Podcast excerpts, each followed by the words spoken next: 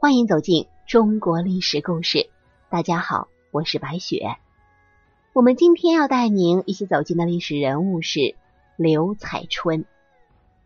在文学史上，唐诗宋词并列。宋词因为李清照使众多须眉黯然失色，但是唐诗却由男性主宰。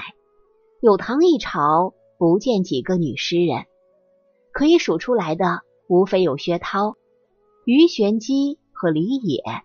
史上将这三个人同刘彩春一起列为唐朝四大女诗人。这前面三个人倒也罢了，这位刘彩春也位列其中，着实有些勉强。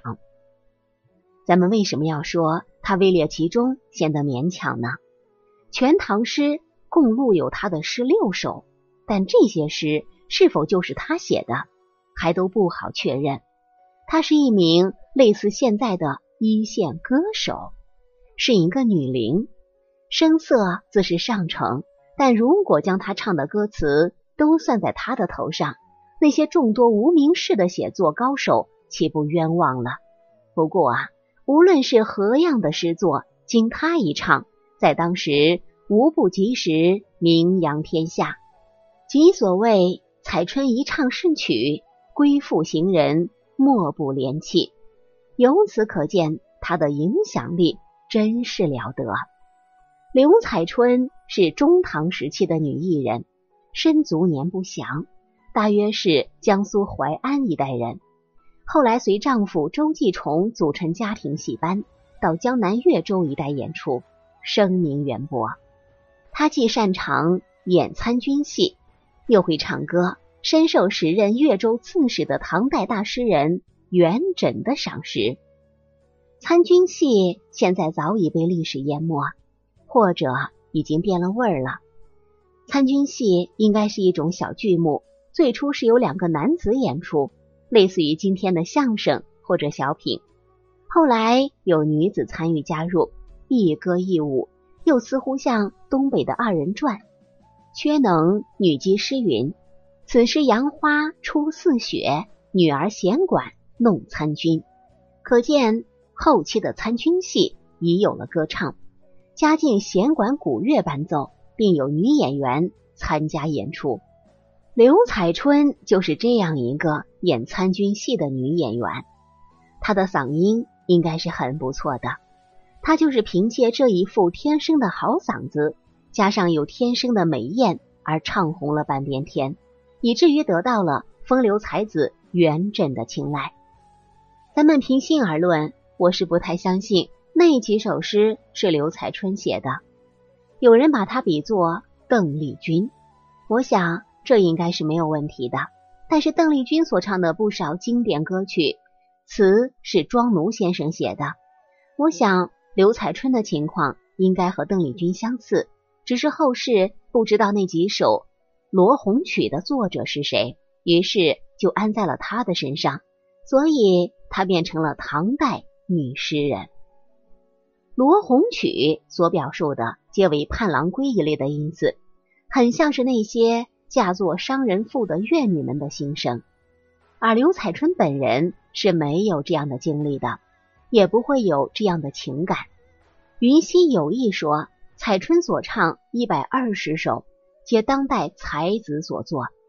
接着举引了他所唱的歌词七首，其中六首五言的与《全唐诗》所录相同，另一首七言却是贞元年间诗人于湖所作的。江南曲，因此啊，这首罗红曲虽是刘彩春所唱，却不一定是他写的。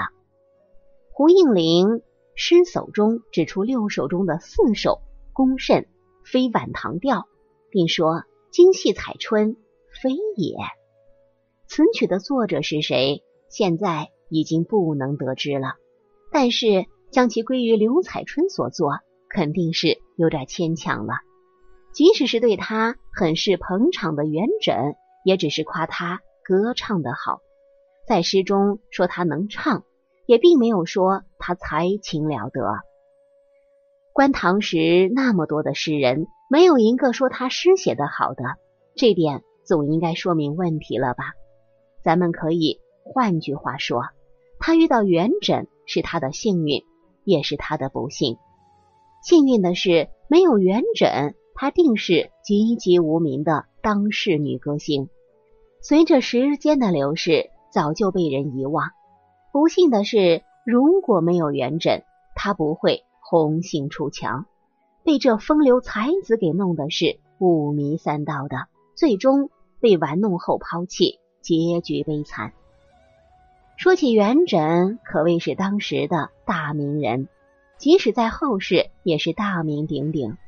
清乐府运动之元白，白是白居易，这元就是指的元稹。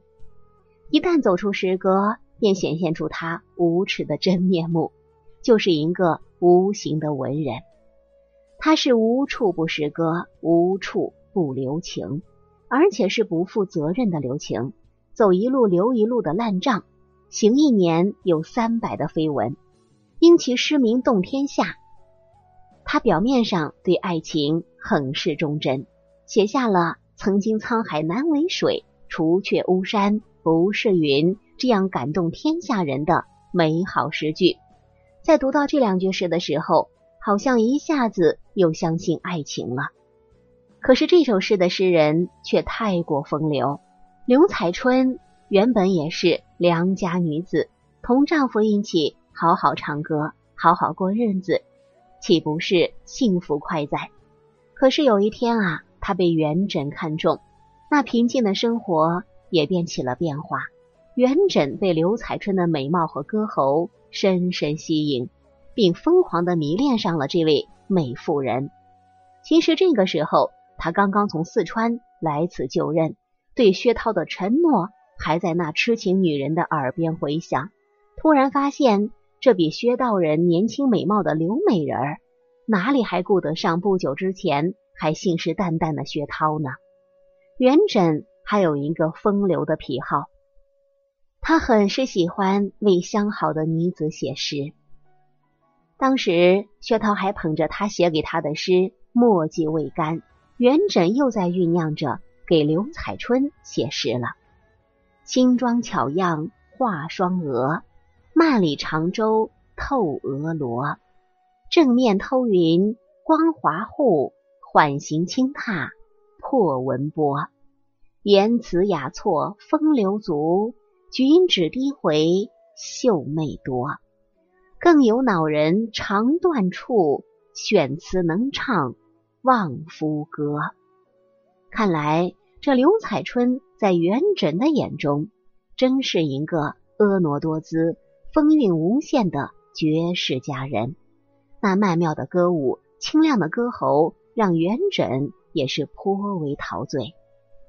结果可想而知，刘彩春最终也被元稹所抛弃。他的悲剧在一开始就已然注定。他最后的结局如何，无人知晓，也没有史料记载。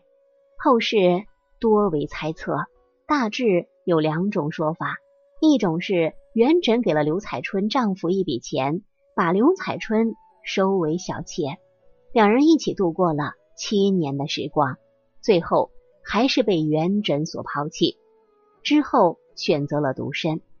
还有一个说法是，他被抛弃之后万念俱灰，对生活失去了信心，愤而做出决绝的举动，跳河自尽，以这种贞烈的方式。结束了自己年轻的生命。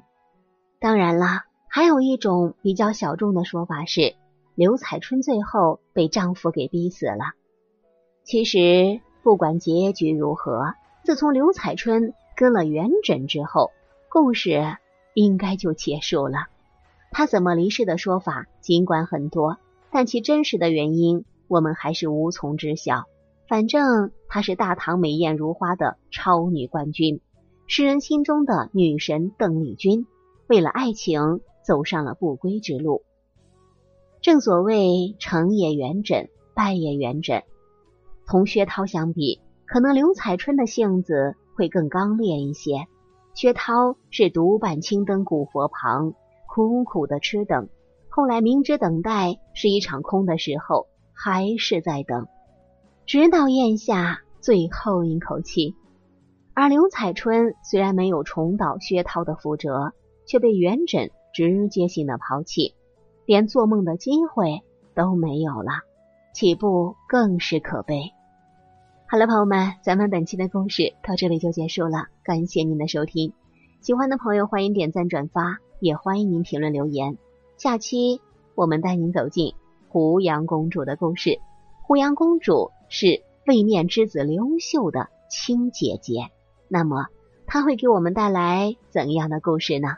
我是白雪，下期再见。